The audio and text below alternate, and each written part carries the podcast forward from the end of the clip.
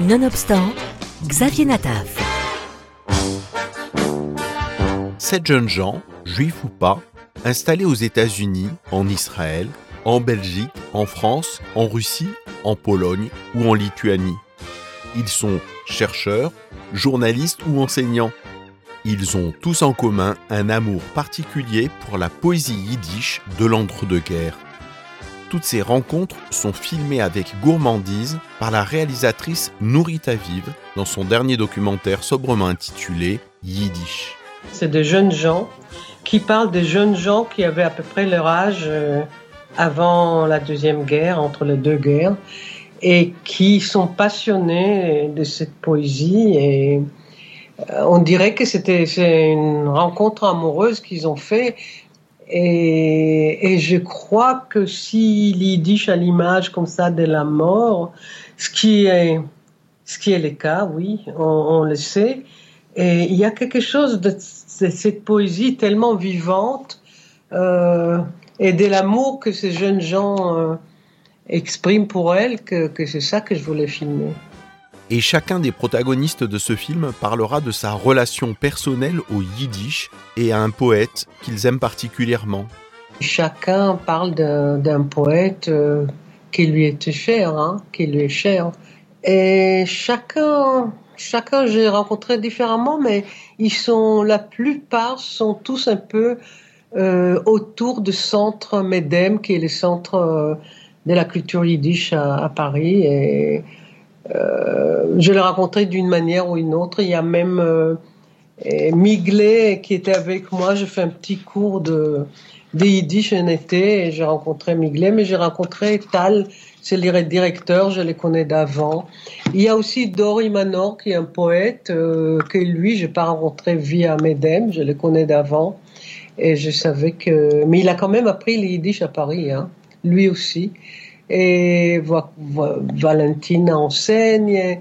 Et Carolina, la polonaise, enseigne aussi. J'ai rencontré la très jeune Lila, très très jeune Lila, qui vient, qui, qui, vient d'Anvers.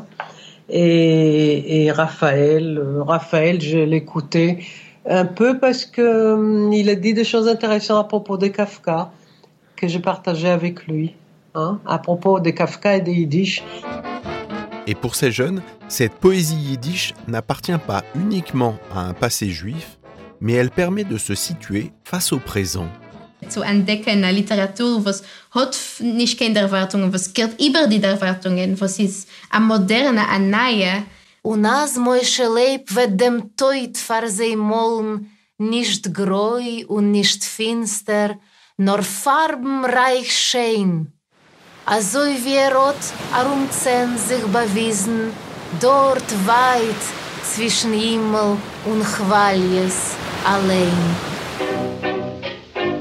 L'entre-deux-guerres correspond à un formidable élan créatif de la culture yiddish.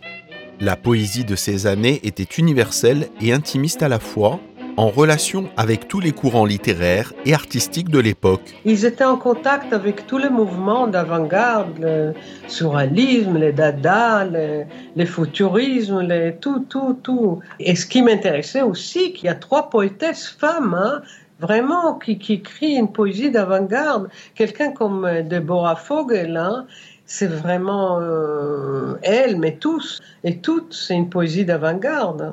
Et, et on la connaît pas. Et ces gens-là, quand on lit les poèmes, personne dit qu'il est juif, mais il écrit dans la langue juive par excellence. Hein. Kafka, quand il parle des Yiddish, c'est un peu l'image des Yiddish folkloriques qu'il a rencontré via le vie à, à les théâtres Yiddish, mais je crois pas qu'il aurait soupçonné que peu de temps après, il y a un Peretz Markish qui va être peut-être aussi avant-gardiste que Kafka lui-même. Je ne crois pas que Kafka, il ne savait pas, il n'imaginait pas qu'il y a cette poésie yiddish euh, qui était en cours de route. Hein. Après les films D'une langue à l'autre, langue sacrée, langue parlée, traduire et signer, la réalisatrice Nourita Vive, qui se passionne depuis des années pour la question des langues et du langage, cherche à rencontrer cette fois-ci le yiddish Et elle démontre, cette fois encore, qu'il s'agit bien plus qu'une question de linguistique, c'est une autre dimension de l'amour, de l'échange intergénérationnel, de la richesse poétique. Et ce qui est intéressant, que c'était après coup que le, le poème que mes protagonistes ont choisi, et ils sont tous des, sortes d'autoportraits hein, d'eux-mêmes. Avec son dernier film Yiddish, réédité cette semaine en DVD, la réalisatrice Nourita Vive nous livre une œuvre universelle